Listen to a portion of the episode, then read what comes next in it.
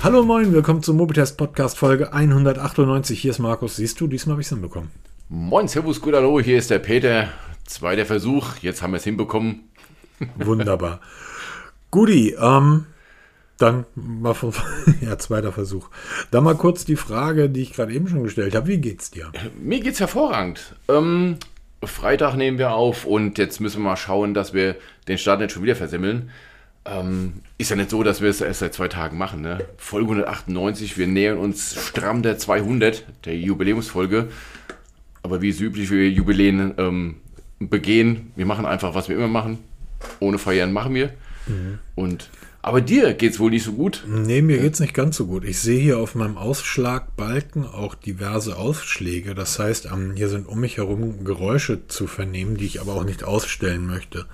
Ich habe so ähm, Lufterfrischer mit ähm, Vic Medi-Night, mit, mit Pfefferminzöl und so weiter. Ich hab, mich hat irgendein kleiner What? Virus erwischt.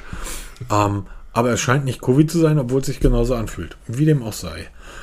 Ähm, es war eigentlich eine relativ langweilige Technikwoche, wenn da nicht der reichste Mensch der Welt um die Ecke gekommen wäre und gesagt hat, jetzt zeige ich es euch mal richtig. Ja, der immer hier mal kurz die Social Media Welt auf links dreht. Ist schon.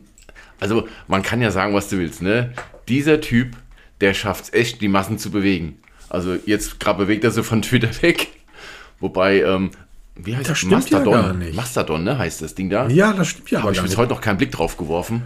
Ich habe da seit drei oder vier Jahren irgendwie einen Account, aber ich, mir gefällt es nicht. Was, so lang gibt es das schon? Ja, es gibt es seit, ich glaube, fünf Jahren oder Ach, so. Gott, ist ist von einem ähm, in Berlin lebenden Russen irgendwie erstellt worden.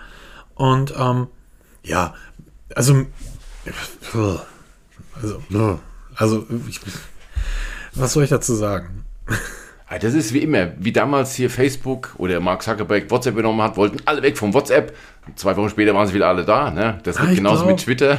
Glaube ich nicht. Ich glaube, ähm, also zunächst mal die, ähm, die, die Nutzerzahlen bei Twitter sind relativ hoch. Aber ich glaube deswegen, weil viel gucken wollen, was gerade abgeht, ne? Genau, im Vergleich. Also das, das ist irgendwie seit einigen Tagen ist das für mich das größte Popcorn überhaupt, mich abends hinzusetzen, weil der Musk muss ja auch mal drei, vier Stunden am Tag schlafen und wenn er dann so gegen nach deutscher Zeit 17, 18 Uhr wach wird und wieder anfängt zu twittern, das ist einfach Popcorn nehmen und, und mitlesen. Und ähm, ich habe da tatsächlich großen Spaß dran, weil ich dort so eine gewisse ja mittlerweile so einen Fatalismus an den Tag lege. Ich bin seit 2009 auf Twitter mit diversen, mit diversen Accounts. Und ich mag das Netzwerk tatsächlich sehr gerne, weil wenn man mal von den Pöbel-Accounts, die ich so nutze, absieht, äh, kann man in ganz, ganz viele wirklich gute Blasen reinkommen. Viele Wissenschaft. Twitter, das darf man nicht vergessen, ist von allen großen Netzwerken so ziemlich das kleinste. Ähm, Twitter hat nicht viele Nutzer. Selbst Snapchat hat mehr Nutzer als Twitter. Und das ist, ist erstaunlich, dass dann trotzdem jemand um die Ecke kommt und mal so eben 44 Milliarden aus, den, aus dem Hut zaubert und sich dieses Netzwerk kauft, völlig überteuert. Und dann wirklich innerhalb von kürzester Zeit das Ding wirklich rund macht und ey, was der da macht. Also, ich habe immer so das Gefühl, der steht morgens auf, ach, was mache ich denn heute mal, ne? Oh, scheiße, war nicht gut hier, machen wir halt wieder zurück, ne, Rolle rückwärts. Das ist ja echt interessant, was da so abgeht. Man kommt ja gar nicht mehr mit dem Schreiben hinterher. Man, man darf zum Beispiel nicht vergessen, dass so ein, so ein Dienst wie Twitter, ähm, der hatte im April noch, ähm, ähm, war gar nicht so weit weg von Zing, was die Nutzerzahlen betrifft. Und Zing ist ein rein deutsches Netzwerk irgendwie, scheinbar, keine Ahnung. Kommt aus Hamburg, also macht die Sache auch nicht besser. Ähm, ich habe, ich habe ich weiß nicht warum. Also ich, ich es gibt die, die, die Spekulationen, die, die schießen ja wie Verschwörungstheorien ins, ins Kraut. Ähm, man sieht ja auch, woher er sich die Kohle besorgt hat. Ein Großteil musste er selber vorstrecken. Also hat er Tesla-Aktien verkauft. Und ähm, dann hat er sich wohl aus Saudi-Arabien ähm, dort Geld besorgt. Was ich natürlich spannend finde, wenn ein, ein, das ist jetzt eine Verschwörungstheorie, die aber für mich gar nicht so uneinleuchtend ist, so, du weißt ja, wann immer in irgendwelchen ähm, ähm, Regimen die Leute auf die Straße geht, das erste, was abgeschaltet wird, ist Twitter von der Regierung. diesen Dienst von vornherein kaputt zu machen, wäre für Staaten, die eher ein restriktes Menschenbild haben, vielleicht gar nicht das Schlechteste. Also gebe ich dem Musk einfach mal ein paar Milliarden, weil der fährt das Ding innerhalb von drei Monaten gegen die Wand und dann ist das Ding. Erledigt sich von selbst, ne? Erledigt sich von selbst, genau. Denn trotzdem, dass das Netzwerk so klein ist, es ist, sind ja, und deshalb ist das so wertvoll, wirklich ganz, ganz viele, in der, in der vorigen Zeit, also vor Musk, ganz, ganz viele wirklich relevante Menschen dort unterwegs gewesen. Du konntest dort in Wissenschaftsblasen eintauchen, wo Wissenschaftler wirklich über Threads mit 100 Abschnitten ihre neuesten Forschungsergebnisse vorgestellt haben und das dort in dieser wissenschaftlichen Blase diskutiert wurde. Gerade die, die englischen, also wie, wie üblich, also wenn man dort in die USA, England, also englischsprachig schaut, ist das zum Teil wirklich spannend oder in die Kunst- und Kulturszene. Ähm, es war halt jeder da und ähm, zur Zeit ist das irgendwie, ja, geht halt den Bach runter und man kann nur Popcorn nehmen. Ich habe ich hab das, hab das relativ schnell so getwittert. Der, der kommt mir so vor wie, wie, wie ähm, eine Vierjährige, die ohne Anleitung versucht, ein Lego für 18-Jährige aufzubauen. Also ich habe nicht das Gefühl, dass der da überhaupt einen Plan hat. Also, dass der überhaupt weiß. Also, ich habe das Gefühl, er weiß überhaupt. So, plötzlich hat er gesagt, der blaue Button kostet Geld. 8, 8 Dollar. Diese 8 Dollar hat er aber nicht, ähm, ähm, das er hat keine Marktanalyse gemacht, sondern das habe ich live mitbekommen. Er wollte eigentlich 20 Dollar nehmen und da hat Stephen King ihm daraufhin geantwortet, dass das viel zu teuer ist, aber nicht ganz dicht ist und daraufhin hat Elon Musk dann Stephen King auf Twitter geantwortet, okay, wenn 20 Dollar zu viel ist, was ist denn mit 8 Dollar? Das so normalerweise falsch mal und den blauen Haken. Da, da, wird einfach wirklich wie auf dem Viehmarkt gefeilscht. Normalerweise würde man hingehen und sagen, okay, ich habe jetzt ein Pro Produkt gekauft für 44 Milliarden ich gehe mal los und mache mal eine Marktanalyse. Was wären Menschen bereit dafür zu zahlen? 1 Dollar, 2 Dollar, 99 Cent? Nee, man feilscht mit Stephen King auf dem Viehmarkt. Zum Glück ist da nicht irgendjemand anders mit reingekommen, der irgendwie gesagt hätte 100 Dollar. Ähm, MKHD, B. Marky Brownlee hat in seinem vorletzten Podcast gesagt, also er würde für den blauen Haken 100 Dollar zahlen. Oh Mann, ja, das ist genauso die Geschichte mit den Leuten, die er alle rausschmeißt, jetzt wieder zurückholt, weil er gemerkt hat, oh, wir haben doch ein bisschen viel rausgeschmissen. Also das ist wirklich, ähm, okay, ich bin bei Twitter eh raus. Also ich, ich finde das einfach so geil. Dann hat er irgendwie den blauen Haken und hat er festgestellt, dass die blaue der blaue Verifizierungshaken, dass der ja eigentlich einen Sinn hatte, nämlich festzustellen, ob das der echte Mensch, also ob das der echte Marky Brownlee ist, mit dem ich dort schreibe oder und dem ich verschreibe, oder ob das irgendein Troll ist. So, plötzlich konnte sich aber jeder als Marquis Brownlee ausgeben. Es gab in den letzten Tagen ist zum Beispiel ein Account aufgekommen, Nintendo of America. Der ähm, hat einen blauen Haken gehabt, den hat er sich gekauft, hat sich Nintendo of America genannt und hat einen Mario, ähm, Super Mario äh, gepostet, der allen Leuten den Stinkefinger gezeigt hat. Und da gab es noch ganz andere, die haben sich dann nach Tony Blair genannt mit einem blauen Haken und ähm, George W. Bush war dann plötzlich auch da mit einem blauen Haken. Also hat Elon Musk sehr schnell gemerkt, dieser blaue Haken ist ja gar nicht so doof. Das hätte er vor einem Jahr schon merken können. Also hat er dann eine zweite Verifizierung angestoßen. Dann gab es einen grauen Haken für offiziell, also offizielle Menschen auf Twitter. Den hat er nach einer Stunde aber wieder gelöscht. Das war total lustig. Nach, innerhalb dieser Stunde ploppte bei jedem Blauhaken auf, die dann einen grauen Haken hatten, dass sie verifiziert sind. So Marky Brownie, oh, hab den, ich habe den grauen Haken, oh, ich bin verifiziert, ich bin verifiziert. Eine Stunde später war der graue Haken wieder weg. Und Elon Musk hat dann Marky Brownlee geantwortet, yes, and now I've killed him. Wo du einfach denkst, der, der Typ macht das wirklich. Also das der ist macht der das zum Spaß, ne? Also hat nichts zu tun. Ein Freund von mir hat neulich geschrieben, Alter, du wolltest den Mars kolonialisieren und weißt nicht mal, wie Twitter funktioniert. Aber man muss ja sagen, er ist ja schon irgendwo genial, ne, der Typ. Also er hat ja mal genial das erfolgreichste Elektroauto der Welt gebaut, ne, wo alle jetzt hinterher häscheln. Jetzt hat er halt eine neue Spielwiese. Ich lass halt mal spielen, ne. Das war, ist schon irre. War, warten wir mal ab, weil. Ähm, Von wegen ist los die Woche. Ja, und, und warten wir bei dem Ganzen mal ab, weil am Ende des Tages die, die Kohle, die hat, die 350, sind ja nur 290 Milliarden, ähm, das ist ja kein Geld, was er auf Tash hat. Das sind ja alles Aktienwerte von Tesla. Und wenn die Anleger von Tesla morgen der Meinung sind, das Gebaren von Elon Musk sorgt dafür, dass die zum Beispiel eher liberale Menschen sich dann kein Tesla mehr kaufen, sondern ein anderes Elektroauto, weil sie mit dem Typen nichts zu tun haben wollen, dann stürzt der Aktienkurs ab und am Ende des Tages hat er dann irgendwie nichts mehr auf Tash, aber 44 Milliarden Schulden. Ähm, das heißt, er muss ja immer wieder Aktien verkaufen, um überhaupt Geld zu haben. Und das ist ja das, das ganz Spannende an der Geschichte. Und ein weiterer spannender Punkt, ähm, genial wäre es, wenn er ein, eine Business-Idee für Twitter gehabt hätte. Also wenn er wirklich gesagt hätte, ich kaufe diesen, Twitter hat bis dahin auch aufgrund der geringen Nutzerzahlen, und dann kommen wir jetzt auch so ein Stück in unseren Bereich rein, aufgrund der nicht vorhandenen Monetarisierung für Menschen auf Twitter. Jetzt, was, was soll Monetarisierung? Was soll das? Wieso Geld? Naja, man kann zum Beispiel YouTube sich anschauen und man kann auf YouTube unglaublich viel Mist finden. Man kann aber auf YouTube auch ganz, ganz viele tolle Sachen finden, wo Menschen sich viel Mühe gegeben haben, kreative, sehr gute Videos herstellen, die damit Geld verdienen. YouTube als soziales Netzwerk ist in der Lage, die, die Kreateure dieses Outputs zu bezahlen. Die verdienen damit nebenbei sehr gutes Geld kann man ja ganz offen sagen. Wir vom Mobitest nicht, weil wir verdienen damit überhaupt kein Geld, weil wir haben noch nicht genug Follower, um überhaupt Werbung schalten zu können. Aber Einfach genau das Stichwort. Genau, folgt uns mal auf YouTube. Aber ähm, die großen Kreateure verdienen damit richtig viel Geld. Und wie, wie, es ist ja heutzutage fast, es war eine lange Zeit ja ein Schimpfwort, Schimpfwort, wenn man sagte, naja, du bist ja so ein Content Creator. Ähm, wir vom Mobitest sind ja, sind ja die unterste, also die unterste nicht, Schiene. Ich, don't call me Influencer. nee, aber Content Creator. Auf nee, auch Fall. nicht, bin ich Doch. nicht. Du, ich, du, du bist ein Blogger und hast einen Podcast. Das ist so ziemlich die unterste Schiene der Content Creator. Ach du liebe Güte, wie klingt denn das? ja, sorry, leb damit. Das, das, das sind wir aber oh, mal. Du oh, kreierst Content. So, du, du sitzt hier und sprichst in ein Mikrofon rein. Ähm, nichts anderes ist das. Twitter hat aber nie einen Weg gefunden, um kreative Menschen zu bezahlen, zu finanzieren. Das heißt, Twitter hat außer Werbung zu schalten nie ein Geschäftsmodell entwickelt. Bei YouTube hast du ein Geschäftsmodell. Ähm, du kannst YouTube Premium abonnieren, du hast auf YouTube Werbung, du hast ähm, Kaffeekassen äh, und also hast ganz, ganz viele Möglichkeiten. YouTube hat das perfekt gemacht.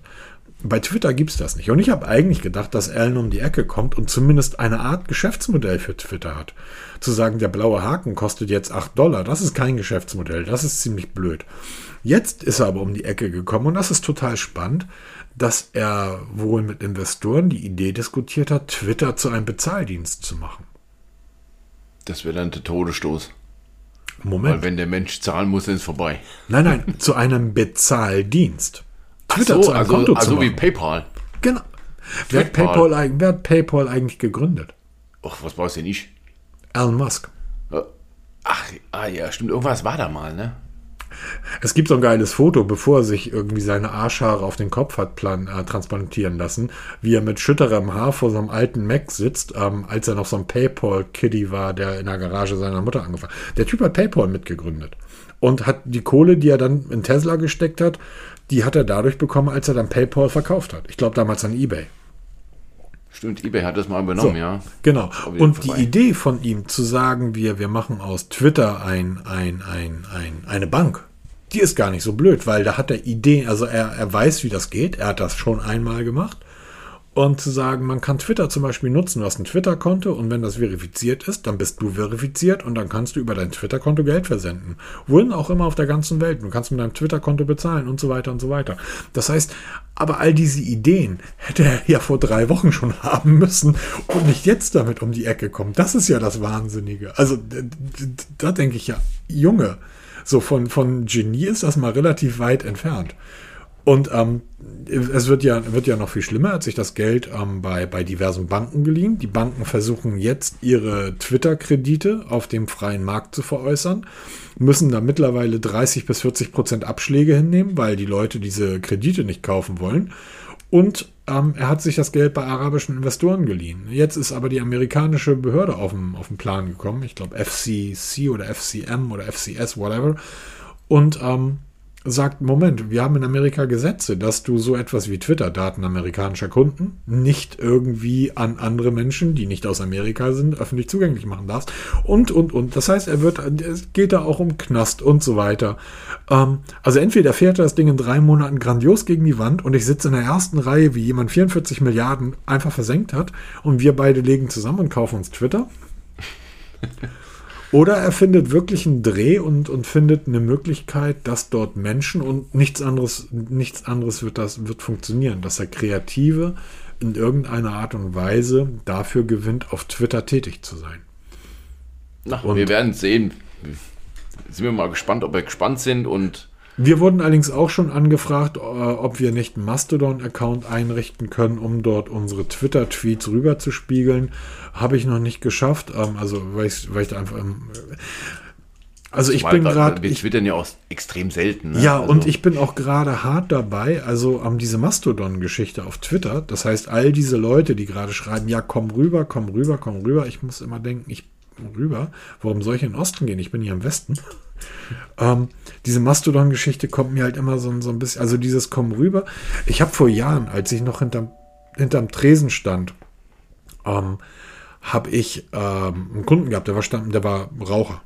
Und wie üblich, wenn der reinkam, habe ich ihn als ein Bier hingestellt und einen Aschenbecher. Und irgendwann kam er rein, hat den Aschenbecher weggeschoben und hat dann allen Anwesenden 15 Minuten erklärt, dass er ja jetzt nicht Raucher ist und dass alle Raucher dumm sind.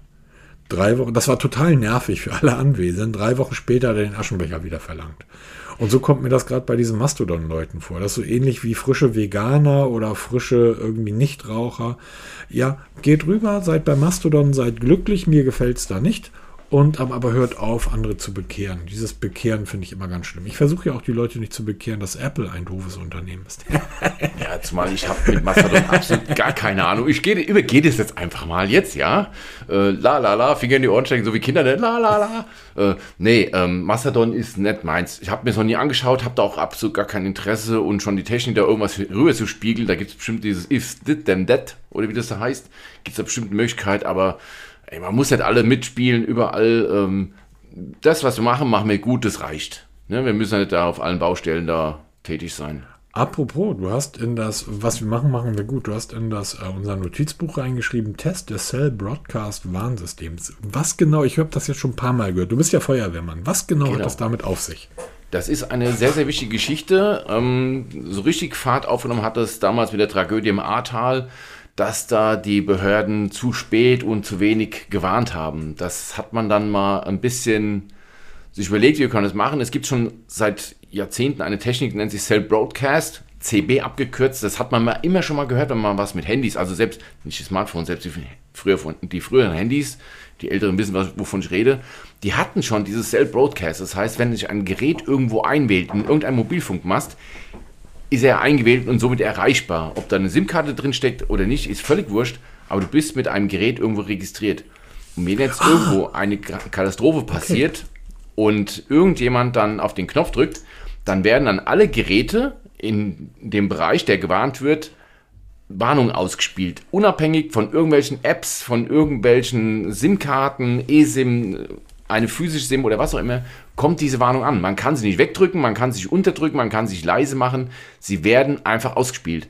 Und das wird jetzt am 8. Dezember 2022 offiziell getestet. Das heißt, alle Geräte in Deutschland, die zu diesem Zeitpunkt im Netz irgendwo in, eingewählt sind, werden eine Warnung erhalten womit man halt eben mal dieses System durchtestet, weil wir erinnern uns, wir hatten letztes Jahr schon mal so einen Warntag gehabt, der ging mal mächtig nach hinten los. Ich erinnere mich, ja, da hatten wir auch schon mal kurz drüber gesprochen. Ne? Genau, da gab es, es gibt ja zwei große Apps, Nina und Katwan, das sind so die zwei bekanntesten Apps für Smartphones, für alle Systeme, die es da gibt. Eine ist vom, glaube ich, vom Bundesamt und genau. die andere ist eher privat, wobei die private gefällt mir besser. Also, sie machen im Endeffekt mal dasselbe.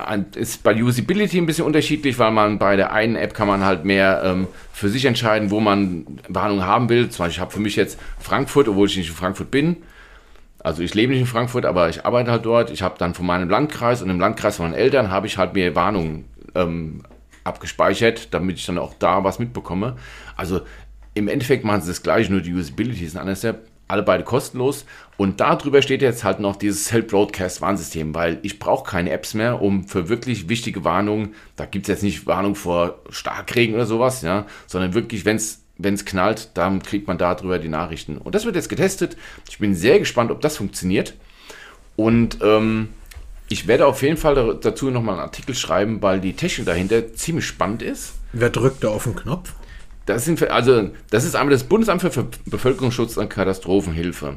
Oh, cool. Die leiten das weiter an die Landkreise, also erstmal an die Bundesländer und die gehen halt an die Landkreise und an die, an die Leitstellen. Und da wird dann halt entschieden, für, für welche Landkreise oder für welche Region eine Warnung ausgespielt wird. Und dann irgendjemand, wer dann den Knopf letztendlich drückt, das weiß ich jetzt noch nicht. Das kann ich jetzt nicht genau sagen, aber das gilt es zu recherchieren.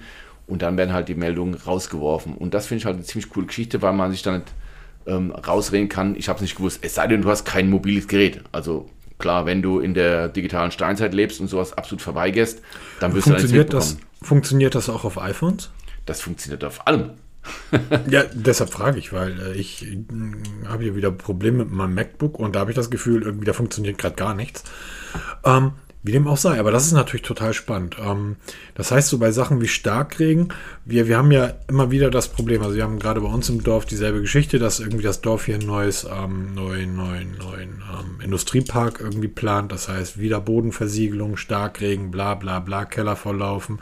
Sowas wie Starkregen wäre eigentlich, weil das wäre ja im Ahrtal zum Beispiel, glaube ich, recht sinnvoll gewesen, wenn man davor gewarnt hätte, oder? Ganz genau. Und darum geht es ja. Es, es befreit ja nicht davon, die jeden, dass er mal so ein bisschen die Wettervorhersagen im Auge hält oder wenn es dann mal ein bisschen stärker regnet ist, auch mal ein bisschen verfolgt, was da passiert. Mhm. Aber es geht halt wirklich darum, um dann, es, es müssen ja jetzt keine Wetterphänomene sein, von dem ja immer mehr bekommen werden, aber das sind halt wirklich, ich denke jetzt nur Frankfurt, Industriepark höchst, ehemalige Farbwerke höchst, ne? wenn es da mal wieder bump und knallt. Ähm, das ist auch so ein Ding, da könnte man dann für diese Region schon eine Warnung ausspielen, die halt die Nachbarregion nicht bekommt, weil dann die Windrichtung nicht passt oder halt ah, okay. größere Unfälle ja, oder ah, okay. also egal welche Art von Katastrophe, also das Schlimmste wäre jetzt halt, ich sage jetzt mal, Krieg oder was auch immer, dann könnte man da auch Warnungen ausspielen. Also es ist ein sehr flexibles System. Aber Moment mal, ähm, bei, bei all den Geräten, die ich hier gerade rumliegen habe, das ist ja der Wahnsinn. Vielleicht finde ich da irgendwelche Smartphones wieder, die seit Ja, Ewigkeit genau, das kann durchaus passieren, ne? Also das Sie müssen natürlich unter der Couch, da liegt noch irgendwo ein iPhone rum. Ups. In der Ritze. Genau, ähm, weil das ist, ist eigentlich, das haben wir jetzt noch nicht aufgeschrieben, weil ich äh, rumkränkel und deshalb das Notizbuch diese Woche nicht bearbeitet habe. Ich ähm, teste gerade drei Siebener Bänder und das ist total spannend. Das eine habe ich noch nicht mal ausgepackt, sorry Peter. Aber erzähl doch mal, welche denn? Ähm, ich teste gerade das Amazfit Band 7. Ja. Ich teste das Huawei Band 7. Ja. Und der liebe Peter hat mir dann auch noch zum Vergleichstest das Mi Band 7 geschickt. Die befinden sich alle ungefähr in derselben Preisregion. Man bekommt sie alle für unter 50, zum Teil deutlich unter 50 Euro. Also diese praktischen, typischen Weihnachtsgeschenke mal für zwischendurch. Genau. Und ich werde alle drei mal gegeneinander testen. Und auch wenn ich jetzt keine großen sportlichen Aktivitäten in den letzten Tagen gemacht habe, ist das jetzt schon sehr spannend. Also ähm, total, also die sind alle und also ich habe das Mi-Band noch nicht mal aus der Packung genommen, aber ich kenne die anderen Mi-Bänder ja. Deshalb, die sind alle komplett unterschiedlich. Also da ist nichts mit von der vom selben Band. Die Bänder sind nicht vom selben Band gefallen. Die sind wirklich komplett unterschiedlich. Das ist unglaublich spannend. Also ich bin da sehr interessiert daran, was du da für Unterschiede rausmachst, weil im Band 7 habe ich so ein bisschen rausgelassen bisher bei mir, weil es war irgendwie kein Interesse da. Ja, wir kennen schon das Amaze Band 5, gab es schon. Das war ja so ein Abklatsch vom Mi Band, vom Mi Band 5. Dann gab es das Amazfit Band 6, jetzt das 7er. Ähm, wobei man sagen muss, das 7er Amazfit Band spielt eher so optisch in der Liga vom Xiaomi Band 7 Pro oder Smart Band 7 Pro. Das, das Amazfit Band 7 spielt 1 zu 1 in derselben Liga wie das Huawei Band. Die sehen genau. eigentlich auf dem ersten, das ist, das ist total lustig, auf dem ersten Blick holst du die beide aus der Verpackung, guckt die anderen geil, die sind ja gleich. Und dann geht's los und man stellt fest, Moment, das Huawei Band liegt irgendwie besser an. So, und dann, es ist nicht leicht gebogen, aber es ist dünner. Und zwar wirklich richtig dünner, nicht so mal 0,3 mm, sondern richtig dünner als das ähm, Amazfit Band. Dafür ist der, der, ähm, der, wie heißt das, das Armband. Das kann man beim ähm, Huawei Band, so wie wir es standardmäßig kennen, über diese beiden Schieberegler ganz normal entnehmen und aus, ähm, entnehmen und wechseln. Also ein Standard Armband, allerdings ein sehr dünnes. Ähm, weil das aber so dünn ist und das hat eine metallene Schließe, hat also nicht so einen Druckknopf, sondern eine metallene Schließe und weil das Band so dünn ist, trägt es sich sehr unangenehm. Man klemmt sich ständig das Handgelenk ein, weil bei einem breiteren Band kannst du das Handgelenk nicht so weit einklappen, logischerweise. Bei so einem dünnen Band klappst du das Land und deshalb klemmst du, es ist, es trägt sich, also ich habe wirklich echt massive Druckstellen am Handgelenk und es trägt sich nicht so angenehm. Kann man ändern, indem man das Handgelenk wechselt. Jetzt müsste aber dann natürlich die Leistung des Huawei-Bandes Bandes so viel besser sein als die des Amazfit Bandes, damit sich dann die 10 Euro Aufpreis für ein anderes Armband nochmal lohnt. also wie ihr, ihr werdet, und dann kommt, ab, ich werde ab heute Abend das Mi-Band tragen und dann ab, ich denke, das wird in frühesten, also ich hoffe zum, zum Ende November, Anfang Dezember, so zum 1. Dezember sollte der Artikel online sein. Das wird wirklich nur die drei Bänder im direkten Vergleich gegenübergestellt sein, weil ich glaube, das sind so die drei großen, die auch preis-leistungsmäßig, ähm, übrigens was die Leistung betrifft, jetzt nicht was die Daten betrifft. Ähm, da brauchen wir jetzt noch nicht drüber reden. Genau, das Aber ist auch da ziemlich uninteressant in dieser Preisklasse. Da geht es wirklich darum, wenn du mal so einen Kilometer läufst, was zeigen die drei Bänder so an? Ne? Puls, von den Entfernungen her, Schrittzahlen her. Ich habe hab dir schon mal so ein, ich glaube, ich habe das auch auf dem ja, genau. Twitter-Kanal, ich habe dir mal so ein Bild geschickt. Da habe ich meine Garmin ähm, mit Brustgurt in, der Pulsmessung gegen ähm, das Amazfit-Band gestellt. Eins davon hat geschätzt, mein Puls. Genau. Jetzt gewürfelt. wird der ein oder andere sagen, das ist mir ja total egal. Ja, aber wenn man wirklich so drauf ist, dass man sagt, ich versuche, wenn ich schon nur eine Stunde in der Woche trainiere, ich mache das häufiger, aber so dann versuche ich mich zumindest in einem Pulsbereich zu bewegen, wo ich auch einen Effekt davon habe. Wie du mir ja im April beigebracht hast und seitdem passen mir keine Klamotten mehr weil das bringt tatsächlich relativ viel, dann ist das doof, wenn ein Band schätzt und ähm, aber Band misst. Genau, aber trotz alledem, die die Funktion, also von Benachrichtigung über Anrufe annehmen, über Pulsmessung, die wundervolle SPO2-Messung, die wir alle brauchen, ähm, das Amazfit-Band liefert ja deinen geliebten Pi-Wert noch mit dazu. Wir hatten, ne? Ja, ja, wir hatten neulich über die, die äh, Fokussierung während der Arbeitszeit gesprochen. Erinnerst ja. du dich? Ja, stimmt. Ich weiß jetzt nicht mehr welches. Eins der Bänder liefert das auch. Ähm, die Watchfaces sind gar nicht schlecht. Ich bin von den Displays überrascht, weil die bei beiden Bändern wirklich hochauflösend sind und farbfröhlich und ähm, also zurzeit bin ich für, ich sag mal, für den Preis, für den, für, für den Zehntel oder den Fünfzehntel einer Fenix im Preis. Ähm, wie du siehst, ich habe seit, seit einer Woche kein Problem, die Fenix nicht zu tragen, weil ich trage die Dinge halt. Okay, liegt auch daran, dass ich keinen Sport treiben kann. Und dann gibt es noch eine zweite, ganz andere spannende Geschichte. Das ist das Unboxing-Video schon online. Sorry für meine Stimme. Da war ich komplett im Eimer. Ähm, der liebe Peter hat mir die Nothing Stick Ear, wie heißen die Teile? Nothing Ear Stick. Geschenkt. Genau, mal so ein kleines Geschenk. Ist ja bald Weihnachten. Ja, ja genau. Wie so ein ich altes sie, Ehepaar, ich hab, ne, mal wieder dran gedacht. Ich habe sie geunboxed und habe mich dann hingelegt und war dann krank und habe sie heute das erste Mal für eine längere Zeit aufgehabt, als ich auf dem Weg zur Apotheke und zum Einkaufen war. Habe sie ähm, gute halbe, dreiviertel Stunde getragen. Ja, was sagst du? Meine sind heute auch angekommen. Cyberport sei Dank hat mir welche ähm, kurzfristig zur Verfügung gestellt, sind heute angekommen. Und ähm, wie habe ich hier vorhin kurz geschrieben? Schockverliebt. Ja. Ähm, ich kannte ja dein Unboxing-Video, ich verlinke das mal unten und habe mir so gedacht, hier, äh, was packt denn der da aus? Ne? Die Verpackungen von Nothing sind der Hammer. Also das ist schon ziemlich geil gemacht. Und dann hat man so dieses Röhrchen in der Hand und dann ähm, dreht man da ein bisschen. Und dann muss man, das fängt schon mal damit an, dass man mal mit dem Finger über, über diesen Nothing-Schriftzug fährt auf diese Röhre, der so leicht rau ist. Mhm. So Kleinigkeiten, ne? Und dann dreht man dieses Case auf wie so, also wie so eine Art Lippenstift und dann kommen die zwei Ohrstöpsel zum Ohr äh, raus und dann setzt man die ein, verbindet es mit der Nothing-App, die jetzt neu ist. Ähm, was heißt, es ist die neue alte App. Ähm, das geht ziemlich schnell vonstatten und dann richtet man sich das so ein, wobei das ist nicht so arg viel. Und dann hört man so von meiner Playlist, ich habe so eine extra Testliste mit 120 Titeln quer durch die Reihe. Also da ist wirklich alles dabei. Und dann hört man so die erste Takte von Adele und dann denkt man, wow, was ist das?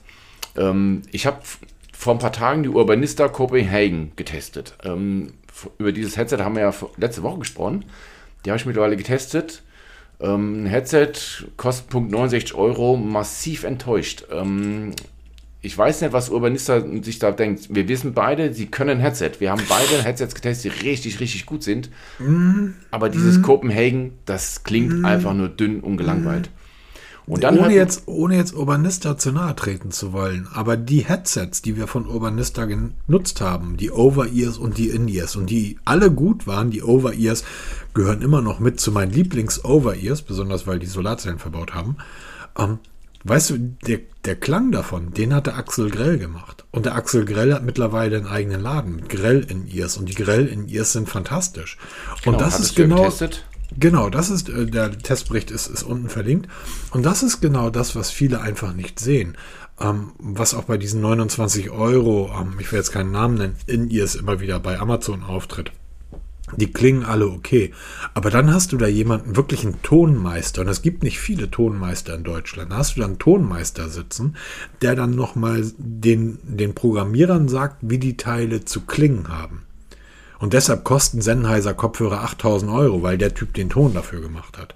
Und das fehlt bei, bei ähm, Urbanista mittlerweile, glaube ich. Ich glaube, das wird einer der Gründe sein, weil ich habe das, ich habe das tatsächlich damit gerechnet, dass die nicht so gut klingen, ähm, weil Axel mittlerweile seinen eigenen Job hat, seinen eigenen Laden, seine eigenen In-Ears rausbringt. Genau, also ich war da sehr enttäuscht und dann kam jetzt in Nothing, die erstmal optisch der Knaller sind. Also ich war ja schon von den Nothing Ear One sehr begeistert mhm. und die legen jetzt mal eine Schippe drauf. Das sind Semi-In-Ears übrigens, wie die AirPods 3 auch. Also sie werden nicht in den Gehörgang reingesteckt, sondern liegen im Ohr drinne. Aber schaffen eine Räumlichkeit, die ist brutal. Ich nehme jetzt eigentlich schon den Testbericht so ein bisschen vorneweg. Ähm, die Räumlichkeit ist irre. Aber sie haben teilweise Probleme bei ähm, akustisch anspruchsvollem Material. Also Dance, Pop und so ein Kram, das funktioniert, aber wenn es mal ein bisschen rockiger wird, also gerade so Deep Purple und so Geschichte oder Metallica, da kriegen sie ihre Probleme. Das muss man echt zugeben. Aber ansonsten, es, also, gibt, es gibt einen Song, den ich seit, seit irgendwie einem halben, dreiviertel Jahr unglaublich mag. Jetzt können mich die Leute steinigen. Ich weiß gar nicht, wie er heißt. Das ist ein Song von Ozzy, äh, mit Post Malone zusammen. Also Ozzy und ein Rapper. Und den habe ich ähm, auf dem Weg zur Apotheke als erstes gehört mit dem, mit dem, mit den, ähm, mit den Nothing Ear Sticks. Und ähm, ich musste das erste Mal bei In-Ears den Bass zurückdrehen. Also der, der Equalizer ist hervorragend, der dort in der App verbaut ist. ist Aber ich musste gemacht, das. Ne? Ja, richtig. Wo man so eine schöne, so vier, so wie so ein Kleeblatt mit vier Wolken, wo man sich dann halt zurechtschieben kann und dann ändert sich die Wolke. Das sieht schon geil aus. Ja. Und ich musste das erste Mal wirklich den Bass rausnehmen, weil ich gedacht habe, boah, das ist mir jetzt aber gerade eine Spur zu heftig. Ähm, die klingen richtig, richtig gut. Sie, und äh, ich, ich mag das mittlerweile gar nicht mehr so sehr, dass auch bei uns, dass wir immer so auf den Preis gucken, sondern die klingen halt richtig gut. Und wenn du richtig gut klingende Kopfhörer hast und, und da zahlst du dann 120 Euro für, dann machst du das. Und wenn du 250 für Sony ausgibst, dann machst du das auch. Ähm, dann dann genau. ist das einfach so. Aber ähm, ja, es fehlt dort ANC, was, was mir noch nie gefehlt Bei hat. Bei Semi-In-Ears braucht man es nicht, das ist totaler Quatsch. Ne, bei Semi-In-Ears kannst du nichts koppeln, entkoppeln, weil du ja nichts hast, weil die stecken halt nicht im Gehörgang. Genau. Du hast ja nichts zu entkoppeln, da brauchst du keine ANC. Das ist der größte Schwachsinn bei Semi-In-Ears oder Half-In-Ears, wie sie mhm. auch genannt werden, ANC zu verbauen. Völliger Quatsch. Ähm, zum Beispiel die, die Galaxy Buds Live, die haben ANC verbaut, ähm, bringt so gut wie nichts. Ganz genau. So, und die klingen, die, die Nothing klingen besser als die Galaxy Buds Live. Und die Galaxy Buds Live sind eigentlich meine Brot- und Butter-Kopfhörer. Das sind immer die, die ähm, in meinem Korb liegen, der neben meiner Jacke hängt. Und wann immer ich vor die Tür gehe, nehme ich mir, weil die Packung auch so schön ist. Halt die Galaxy Live Buds Packung. Ähm, also das Case ist halt eins der besten, was ich kenne, weil es einfach wirklich so richtig, richtig schön klein ist, passt in jede Hosetaschen. Ähm, jetzt werden das die Nothing werden. Die klingen richtig, richtig toll und das zu dem Preis. Und ich glaube, wir, wir haben da schon häufiger drüber mal gesprochen, dass so Design also für mich unglaublich wichtig ist, dass man ein Produkt auch einfach gerne. Ich habe es ähm, hier mit Menschen gezeigt, die hier vielleicht bei mir wohnen, mehr oder weniger. Und ähm, dann, was ist das denn? Ist ein Kopfhörer. Das kann nicht sein, oder? Ich so, yep. Cool. Übrigens, Selbe die Steuerung mir, ist genau geil, das gleiche. Oder? Die Steuerung ist super, oder? Ja, ey, super. Also, also du, du drückst den Stängel Genau, und ja. zwar wirklich drücken, also nicht irgendwie leicht gegenkommen, was ja ganz viele haben, diese Touchflächen. Und da kommt man mal irgendwie leicht gegen die Touchfläche oder jetzt im Winter noch schlimmer, wenn du eine Mütze auf hast. So, man muss die wirklich drücken und dann gibt das auch so einen klitzekleinen Ton von sich. und dann Lautstärke leiser, lauter, nächstes Lied, Anruf annehmen, was auch immer. Also da haben sie. Richtig geliefert. Und ich lehne mich jetzt mal weit aus dem Fenster, vorab schon mal vom Testbericht.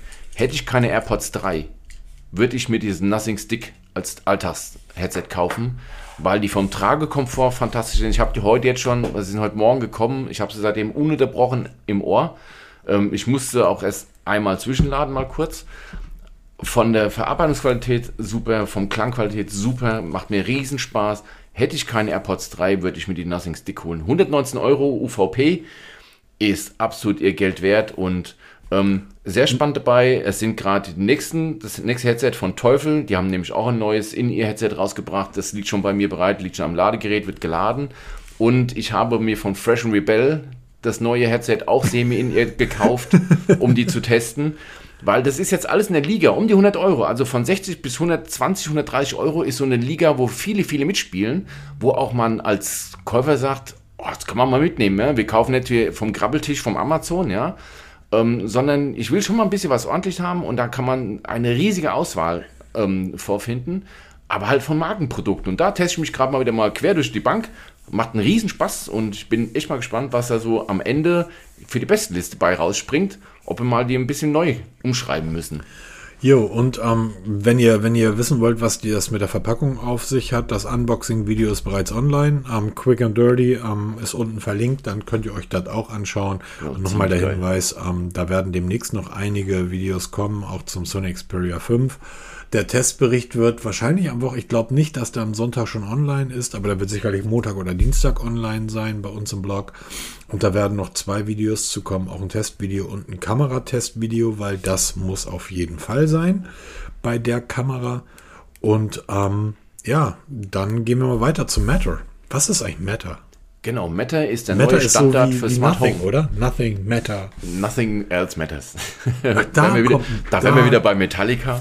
Ja. Nein, ähm, Meta ist der neue Smart Home Standard, wobei es eigentlich schlecht gesagt, es ist einfach so ein Universal-Dolmetscher, nenne ich es mal, weil wir haben ja mittlerweile unendlich viele Systeme auf dem Markt, die miteinander nicht sprechen können. Sie machen zwar alles selber, aber sie kommunizieren nicht miteinander, mehr kurz, oder weniger. Kurz, kurz zur Erklärung. Das ist ungefähr so, als wenn ich eine, eine Lautsprecher von Apple habe und ich habe ein iPhone, ich habe ein Android Smartphone und ich habe eine Lichtanlage von Philips.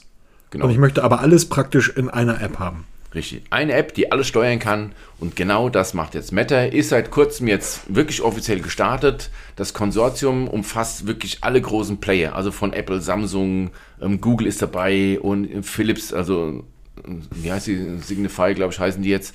Ähm, sind alle mit dabei und haben sich auf eine gemeinsame Sprache geeinigt. Und da geht es jetzt richtig los.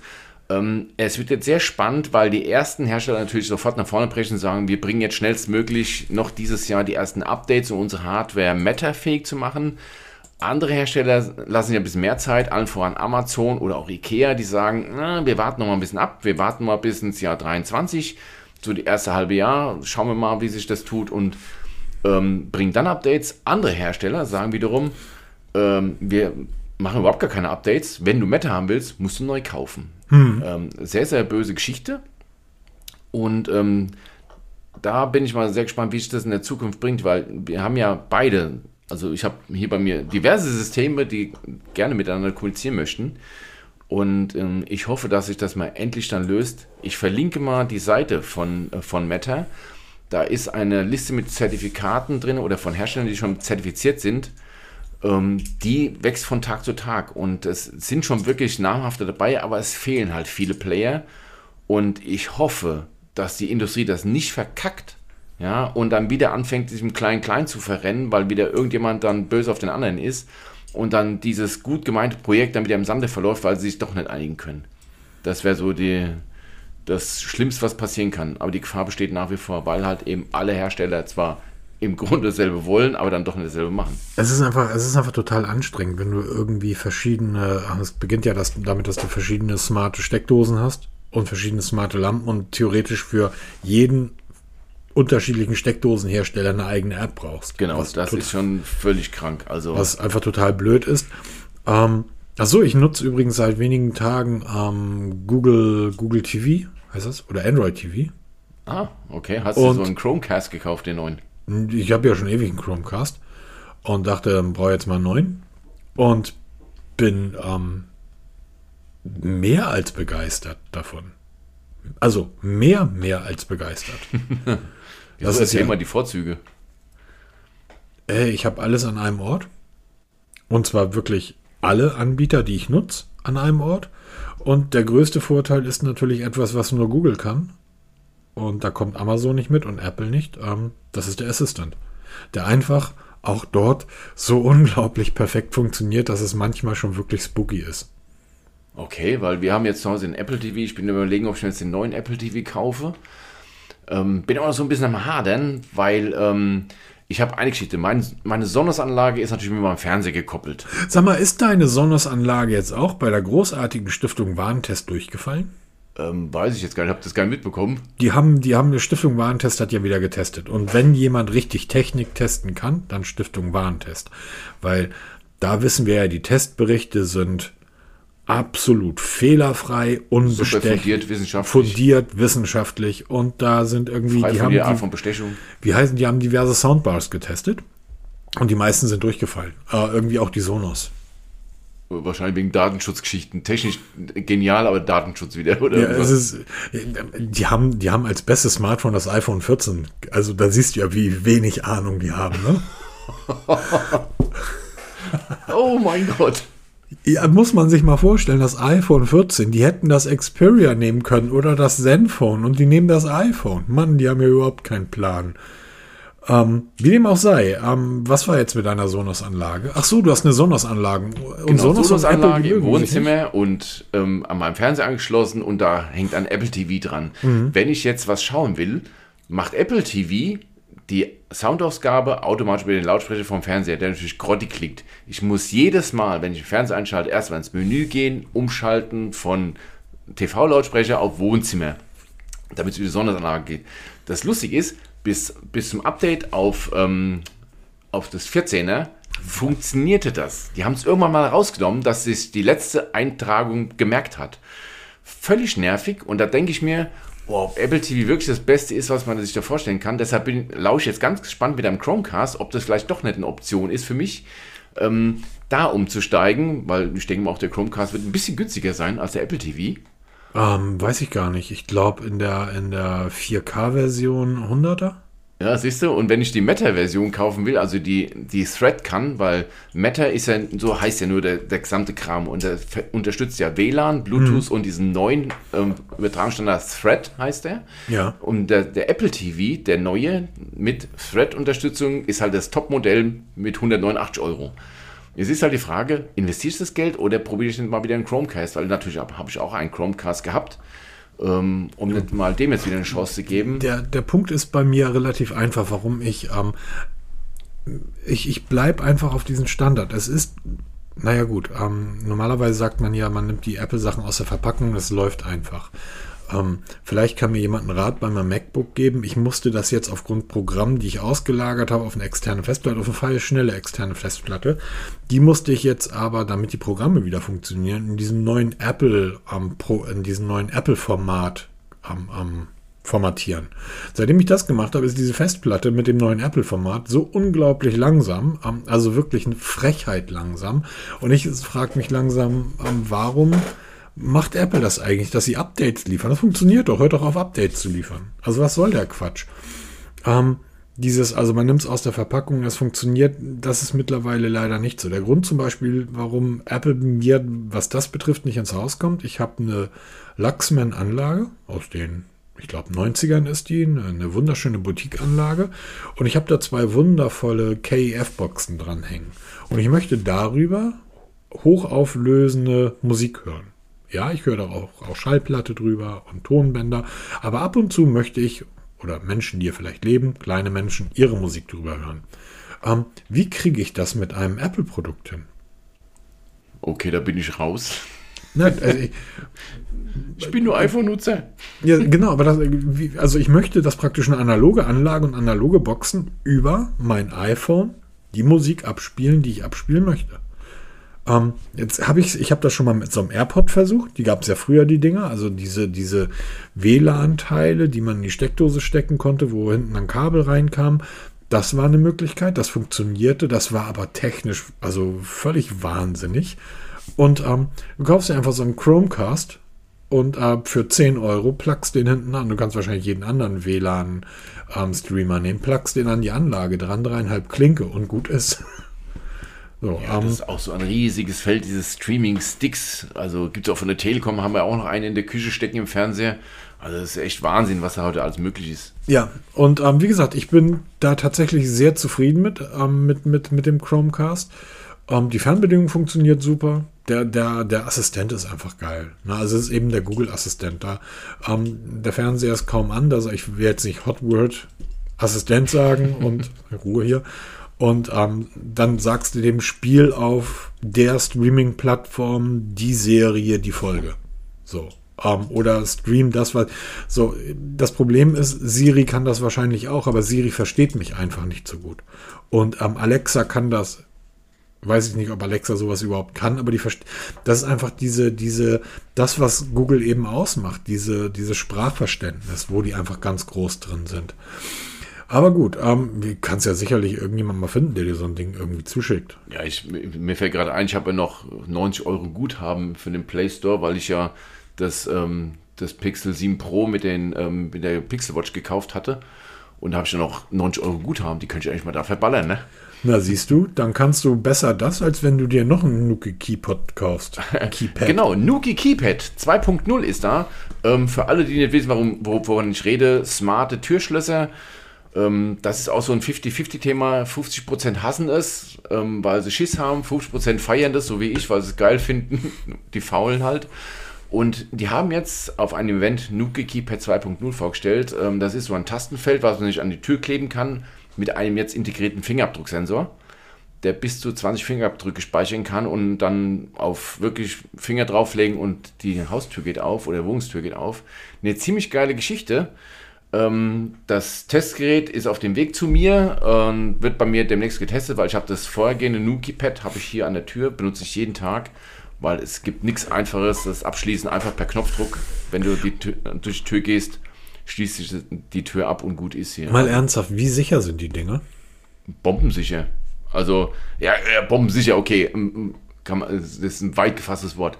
Sagen wir so, ähm, mit Gewalt kommst du überall rein. Mit genug krimineller Energie nein, nein, kommst nein, du überall rein. Ge mit Gewalt meine ich nicht. Aber ähm, was, was Menschen wie ich ja sofort im Hinterkopf haben, sind irgendwelche Script-Kiddies, die ja. ähm, mit einem, mit irgendeinem einem 99-Euro-PC, den sie sich im Baumarkt zusammengeschustert haben, und äh, die alten MacGyver-Folgen. Ne? So. Genau, mit Streichholz und einem Bindfaden genau. Atomkrieg verhindert. Ähm, Oh, genau. Kann man, kann man es eigentlich so direkt sagen, in der heutigen Zeit? Oh, nee, kann man nicht. Kann man, kann man nicht. Aber, aber im Endeffekt, wie, wie, also, dass ich so ein Ding irgendwie mit einem Hammer aufbekomme oder mit einem Brecheisen, da, darum geht es nicht, sondern ähm, wie kriege, wie sicher sind die, was äh, das, das Digitale überbrücken dieser äh, Schlösser? Also du bist Ich erinnere mich an irgendeinem, an irgendeinem Film, nackte Kanone, ich weiß das nicht mehr, wo sie die Atombombe gestoppt haben, weil sie den Stecker aus der Wand gezogen haben. Oder der praktisch über den Stecker gefallen ist. Ja, Im letzten Moment ist er dann irgendwie, und beim Fallen über das Kabel hat er den Stecker aus der Wand gezogen und dadurch hat er die Atombombe eine Sekunde vorher gestoppt. So, oder irgendwo habe ich mal einen Film gesehen, wo sie dann die Türen aufbekommen und einfach Strom abgeschaltet haben. Was passiert, wenn der Strom ausfällt? Ist das Schloss dann auf oder zu? Nein, das, das Schloss ist zu. Und ähm, das ist genauso, ich kriege ja jedes Mal, wenn die Tür aufgeht oder zugeht, kriege ich ja eine, eine, Meldung auf meinem Smartphone geschickt oder auf meine Watch geschickt. Ähm, das kann man ja alles konfigurieren. Es ist alles genauso sicher Wenn der Strom ausfällt und du bist in der Wohnung, ähm, kommst du dann noch raus? Ja, natürlich, ich kann ganz mal die Tür aufmachen. Der Türgriff ist ja noch dran. Ja, ja aber also, ich dachte, das Ding fällt dann vielleicht ins Schloss. Nein, nein, nein. Das ist, also es wird nicht von Automatik sich selber zufahren, also abschließend. Das wird es nicht machen. Ne? Du kannst auch einen Türsensor anbringen, da meldet dir zum Beispiel, wenn die Tür offen steht. Du gehst aus dem Haus raus, ent, entfernst dich aus diesem Geofencing-Bereich, sagt dir der Snooki, äh, äh, kann sein, dass du die Tür vergessen hast, zuzumachen und warnt dich deswegen. Also, aber es wird nie von sich aus ohne weiteres Zutun von dir verriegeln. Das passiert nicht. Das haben die bei iRobot auch gesagt. Ja, das ist, das ist immer so. Ne? Aber ich denke mal, ähm, prinzipiell kannst du alles knacken, wenn du genug kriminelle Energie hast. Aber guck doch mal bei, du bist aus der Automobilbranche. Du weißt auch, dass du heute unsere Keyless Go-Systeme mit 99 Euro ähm, Reichweitenverlängerer aus dem Baumarkt problemlos knacken kannst. Gibt es hervorragende Dokumentationen in den Mediatheken, in den einschlägigen, auch bei YouTube, wo die wirklich Autos für 150.000 Euro der Schlüssel hängt in der Wohnung am Schlüsselbord. Von draußen knacken und wegfahren und du kriegst es nicht mit und der Schlüssel hängt am Schlüsselbord. Mit 99 Euro Teilen aus dem Baumarkt. Das ist erschreckend, ja. Und ähm, deshalb, das ist genauso wie Nuki. Du kriegst alles irgendwann mal ähm, geknackt, wenn du die Möglichkeiten hast, wenn du lang genug Zeit hast. Aber für den Otto-Normalnutzer, denke ich mal, ist das, ja, pff, es ist wie immer im Leben. Wenn du Sicherheit sein willst, schmeiß alles von Technik weg und grab dich im Keller ein. Das ist so das, das Wichtigste. Also ich habe mein Nuki jetzt seit boah, über ein Jahr, bin super zufrieden, habe das auch so konfiguriert, dass ich mittlerweile per Smartwatch und Siri Kurzbefehl meine Haustür öffne. Und oh, da wird es ja, ja schon kompliziert. Wenn, sobald Siri ins Spiel kommt, würde ich ja sagen, uiuiuiui. Ja, das funktioniert ja. Und sobald ich die Treppe hochlaufe, weil ich wohne im ersten Stock, und auf dem Weg zu, auf der Treppe schließt sich, also öffnet sich automatisch meine Wohnungstür. Wenn du mit den Einkäufen die Hände voll hast, musst du einfach nur die Tür aufdrücken und du kommst rein. Ne? Also es ist schon ziemlicher Luxus, ähm, Bequemlichkeit, den du auch entsprechend bezahlen musst für die Bequemlichkeit und erkaufst es auch ein Stück weit mit Sicherheitsgefühl. Ne? Aber ähm, übrigens mit, mit Türen aufkriegen, wir bei der Feuerwehr müssen ja öfter mal Türen aufmachen. Wir scheitern mittlerweile an 0815 Türen aus dem Baumarkt weil die mittlerweile so sicher geworden sind, dass du auch ein, auch ein einfaches, namhaftes Schloss nicht mehr so einfach mehr aufbohrst oder einfach mal knackst. Das ist vorbei. Wir hatten letztens Axt, ein Peter, die Axt. Selbst das. Wir haben letztens ein Feuer gehabt, ein bestätigtes Feuer in der Küche.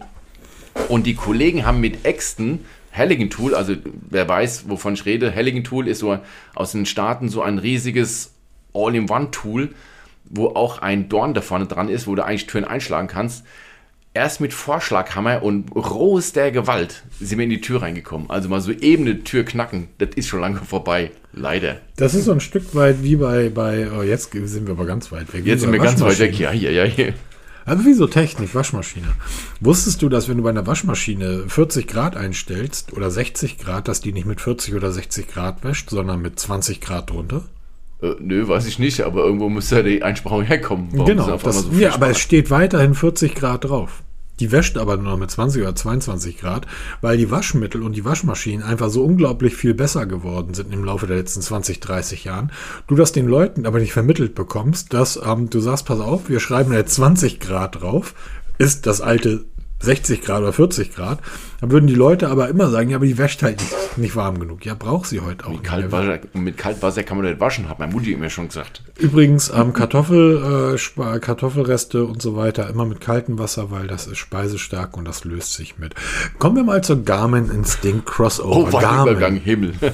ich liebe ja meine Garmin Fenix. Ähm, die Garmin Instinct, das ist, äh, ja, weißt du, den Übergang, den kriege ich jetzt, den kann ich dir aber nennen, weil dass man Kartoffelreste äh, mit kaltem Wasser rauswäscht, das lernt man, wenn man zum Beispiel bei der Bundeswehr gewesen ist und die Bundeswehr total doof fand und dann gedacht, dann gehe ich lieber in die Küche. Da lerne ich kochen. Und dann war ich halt in der Küche bei der Bundeswehr, weil ich das Marschieren und alles andere so ziemlich dämlich fand. Und dort hat man mir dann beigebracht, wie man zum Beispiel Kartoffelreste. Kaltes Wasser, kein warmes Wasser. Und die Garmin Instinct ist ja eine Militäruhr. Zumindest will sie das sein. Genau, im Großen und Ganzen. Du? Ne? Ah, okay, hast die Kurve nochmal gekriegt. Ja, Garmin oh. Instinct, ich habe damals die erste Version der Instinct getestet, war eine der geilsten Uhren für die damalige Zeit, weil die wirklich super robust war. Ähm, gar nicht so teuer, hatte die ganze Garmin-Welt in sich verbaut hier und dann ähm, irre Akkulaufzeiten und schon richtig gut. Und jetzt ist halt die nächste Generation da, Crossover. Warum Crossover? Ähm, weil sie mehrere Welten verbindet. Sie hat einmal ein Display, wie man es von der Smartwatch her kennt, aber halt immer noch so ein bisschen analog Geschichte. Also sie hat noch zwei richtige Zeiger, mechanisches Uhrwerk drin und deshalb dieses Crossover. Es gibt das drei ist Modelle. So geil. Es ist schon sehr geil gemacht hier. Also es gibt drei Modelle: Instinct Crossover, Crossover Solar und Crossover Solar Tactical. Jeder hat hier so ein spezielles Einsatzgebiet. Tactical, wie du schon sagst, hier Bundeswehr, also diese eher so militärisch angehaucht, so mit Fallschirmspringer, mit Höhenmessung und so ein Kram. Also Wenn du mal irgendwo mit dem Fallschirm rausspringen willst, irgendwo oder auch nicht, kannst du dir da ähm, die Höhen anzeigen lassen. Und die Solar halt mit einer theoretisch unendlichen Akkulaufzeit, die man bei Garmin wahrscheinlich auch erreichen würde, weil du erzählst ja selber immer, dass man die Akkulaufzeit bei Garmin nicht in Stunden rechnet, sondern in Wochen. Und das macht die auch, obwohl sie ein Display hat und jetzt auch ein AMOLED, äh, ein, ein reflektives Display, hält der Akku wahrscheinlich wieder irre lange und zusammen mit dem Solarmodul, mit dem verbauten, wird die Akkulaufzeit, wenn du in den Sparmodus gehst, wahrscheinlich nie wieder leer gehen. Ne? Also das ist schon eine ziemlich coole Geschichte. Und ich finde sie, also diese Idee mit, mit ähm, da das sind ja einige, zum Beispiel Withings und so weiter, hat das ja auch immer mal wieder so, so genau. wirklich analoge Zeiger mit zu, zu verbauen. Aber so wie Garmin das dort gemacht hat, das ist schon auf die Spitze getrieben an, was, was einfach, also optisch mega ansprechend gemacht. Also auch von der Verarbeitung. Okay, wir reden hier vom Preis ab 549 Euro. Er ist ein Garmin. Das, genau, it's a Garmin und da kannst du auch was verlangen und sie, sie liefern auch. Also in dem Ding steckt alles drin, was du heute in so eine Smartwatch wirklich einbauen kannst. Das, das komplette Garmin-Ökosystem ist da drin, mit mhm. allem drum und dran. Es ist ein richtig geiles Gehäuse, was wirklich nach Militärstandards wieder ähm, sicher ist. Da kannst du mit dem Panzer drüber fahren, da kannst du was weiß ich mitmachen. Du wirst diese Uhr nicht kaputt kriegen. Eher gehst du als Träger kaputt, bevor die Uhr kaputt geht. Ja, ähm, sehe ich ja bei meiner Fenix. Das ist genau. ja einfach ganz Also genau. die überlebst du noch. Na, oder nee, sie überlebt dich so rum und die wirst du vererben weil es ist einfach eine geniale Uhr. Gibt es auch wieder in zig Farben und ich verlinke mal die Produktseite. Schaut es euch mal an, wenn ihr wirklich da in diese Richtung gehen wollt. Da kauft ihr einmal fürs Leben. Ja, wobei Im jetzt wird der ein oder andere sagen, ja, die Displays halten aber nur sieben Jahre und so weiter. Ja, ist richtig. Ähm, aber wenn das mit der Erderwärmung weitergeht, haben wir noch sieben Bis dahin hast du schon zehn Mi-Bänder gekauft, hallo? genau. Ähm, gehen wir mal die Stufe runter, hört sich, hört sich gemein an, aber zumindest preislich. Ähm, weil Polar ist ebenfalls ein fantastischer Hersteller, die manchmal nur ein kleines Problem mit dem Design, mit dem Verpackungsdesign und der dort und den dort aufgedruckten Produkten haben. No? Ja, Polar Display ist ja sowas hier so wirklich für, für Hardcore-Sportler. Also ich so im Breitensport nicht so angekommen, habe ich mir so das Gefühl. Also ja, aber das ist, ist Garmin ja eigentlich auch nicht. Also äh, ich, ich kenne jetzt niemanden, der wirklich ähm, eine Garmin wie eine Apple Watch trägt. Okay, das kann man eh nicht vergleichen miteinander, das wissen wir schon. Also, Na, also aber, aber die, die Polar. Ähm, sie rangiert immer so ein Stück weiter unter Garmin, ne? Muss man ganz ehrlich sagen. Aber wenn sie technisch ja, auf der Höhe sind. Finde ich, finde, kann man, das kann man wirklich nicht so sagen, weil dafür haben wir auch keine Zahlen. Vielleicht verkauft Polar weltweit zehnmal. Nein, aber so vom Ruf her, ne? Rangieren auch, sie immer so gefühlt immer unter Garmin, weil äh, man nennt erst die großen Apple Watch, dann die Garmin Phoenix und dann irgendwann mal, ach ja, gibt da noch Polar, Nee, ne? guck mal, das ist total lustig. Das ist vielleicht bei dir so, bei mir überhaupt nicht. Dort, also bei mir nennt niemand die Apple Watch. Weil niemand nutzt seine Apple Watch zum Fahrradfahren oder zum Sporttragen, weil das geht ja einfach nicht. Das heißt, Polar, also du hast die Hälfte der Leute irgendwie, was ein bisschen rausfällt zwischen Garmin und Polar, ist die, äh, wie heißen die? Suntu, heißen die Suntu oder Suntu? Suntu, ja, genau. Genau, die sind, da habe ich mir jetzt einige angeguckt, ähm, die, die ich ganz spannend finde und da wird sicherlich auch in den nächsten Wochen was kommen. Ähm, aber du hast die Hälfte der Leute bei uns, die irgendwie mit dem Bike unterwegs sind, haben, nutzen Polar, die andere nutzt Garmin ähm, der Unterschied ist, und das ist sehr spannend, ähm, äh, geschlechterabhängig. Also die Polaruhren werden häufiger von, von Mädels getragen. Also die, die Frauen, die mitfahren, irgendwie, die tragen die Polaruhren, weil die, ähm, die Garmin-Uhren einfach so ein bisschen, die sind einfach echt, also meine Fenix ist einfach echt groß. Ja, klar, ich habe mich, ja, ne? hab mich ja so an diese Größe gewohnt, dass zum Beispiel ja die Pixel Watch mir zu klein war. Und ähm, zum Beispiel die äh, jetzt vorgestellte Polar Ignite 3, die hat eben keine Lünette, die hat einen Metallrahmen, der außenrum ist. Auch da muss man, wenn man sich die Pressebilder anschaut, mal gucken, wie groß ist das verbaute ja, Display Real, dann ne? wirklich. Ne? Ähm, die Farben sind ein bisschen, ein bisschen anders. Wir haben, haben, lila mit dabei und wir haben irgendwie so, so einen Sandton beige irgendwie, aber auch schwarz natürlich. In braun sieht sie übrigens auch sehr gut aus. Ähm, aber ja, das ist, ist ähm, und die Ignite, während, während es gibt ja von, von Polar zum Beispiel die, die Grid-Serie, die ja auch voll in den Hochsportbereich geht. Ähm, und ähm, da gibt es noch eine, ich, ich komme da jetzt gerade nicht drauf. Ähm, die ja wirklich dann, dann auch wirklich absolut. Und du hast, kannst ja von Polar auch die ganzen Zugeräte kaufen, äh, Zusatzgeräte kaufen. Ne? Das stimmt natürlich. Da ist, die haben ein riesiges Ökosystem und es wird natürlich alles mit unterstützt und kann verbunden werden. Ne? Also es gibt zum Beispiel ein, ein, ein, äh, bei deinen Freunden Teufel gibt das zum Beispiel ein Polar Teufel Arm Paket. Okay. Das heißt irgendwie Teufel X Polar. Ui. Und ähm, also wie gesagt, ich möchte da, da wirklich gar keine Wertung irgendwie rein, reinbringen. Ähm, du hast dann die, die Vantage-Serie, genau, die Vantage-Serie war das, die, die ähm, sich dann an die, an die Sportler richtet. Ähm, die Grid ist eher so am, am Wandern, Outdoor und so weiter. Aber da bist du dann halt auch, wenn du bei, der, bei den großen Uhren dabei bist, bist du auch im Bereich 500, 600 Euro mit dabei. Ähm, also kannst du auch ohne weiteres, äh, die, die Grid X, wahrscheinlich die Titan war für 600 und 700 Euro. Also deshalb, das sind halt auch Uhren, die Leute, die halt jetzt zum Beispiel sagen, ich fahre jetzt wie mein Kumpel Henning, der irgendwie von, von Hamburg nach ähm, Italien mit dem Fahrrad fährt. So, der nutzt eben keine Apple Watch, weil er sagte, wie soll da, und der ist ein Fanboy durch und durch. Aber er sagt, wie soll das gehen? So, ähm, nach, nach 80 Kilometern muss ich das Ding aufladen. So, und der nutzt, der nutzt Polar. Und du hast, kannst ja auch vom Polar dir die Fahrradcomputer kaufen, die du vorne drauf packst und so weiter. Jedenfalls hat diese Ignite irgendwie Funktionen, die ich bisher bei einer Smart Sportuhr, wie auch immer, so, die soll mehr, die soll Energie, Energie, was? Ja, ihr Fokus liegt im Work-Life-Balance. Ne? Also uh. sie, sie trackt den ganzen Tag deinen Stressfaktor, deinen Puls, deine Atemfrequenz. Also das, was er also erfassen kann, das erfasst sie und er rechnet daraus einen Wert und gibt dir auch Tipps, wann du zum Beispiel Sport treiben sollst, wann du es besser nicht machen sollst, okay. wann, wann du dich körperlich betätigen sollst. Und das ist, ich habe mir so durchgelesen, die Pressemeldung, das klingt in der Theorie ganz geil, nur dummerweise sind wir halt in, heute in der Gesellschaft, wo du ähm, eigentlich 24-7 leisten musst. Und ähm, wenn mein Arbeitgeber sagt, du musst jetzt Leistung bringen, dann sage ich, Moment, meine Polar sagt, ich muss erst eine halbe Stunde. Ähm, das funktioniert so nicht. Das ist in der Theorie, liest sich immer ganz geil, ob das auch im Alltag dann funktioniert, bleibt dahingestellt. Fakt ist, diese Polar in Jahr 3 für 330 Euro wirst du sicher keinen Fehler machen, ähm, weil sie halt wirklich die DNA von Polar durch und durch hat und jetzt halt ähm, modernisiert ist. Das Wichtigste ist halt zum Beispiel, oder die größte Neuerung ist der Umstieg auf ein AMOLED-Display, mhm. wo Kenner schon geschrien haben, wieso geht man auf AMOLED? Ja, ganz einfach, weil du einfach viel detailliertere Farben ab, ähm, abliefern kannst, auch kräftigere Farben als von einem transflektiven Display oder TFT-Displays. Das ist unbestritten, aber halt auch einen höheren Akkuverbrauch hast. Das ist auch klar.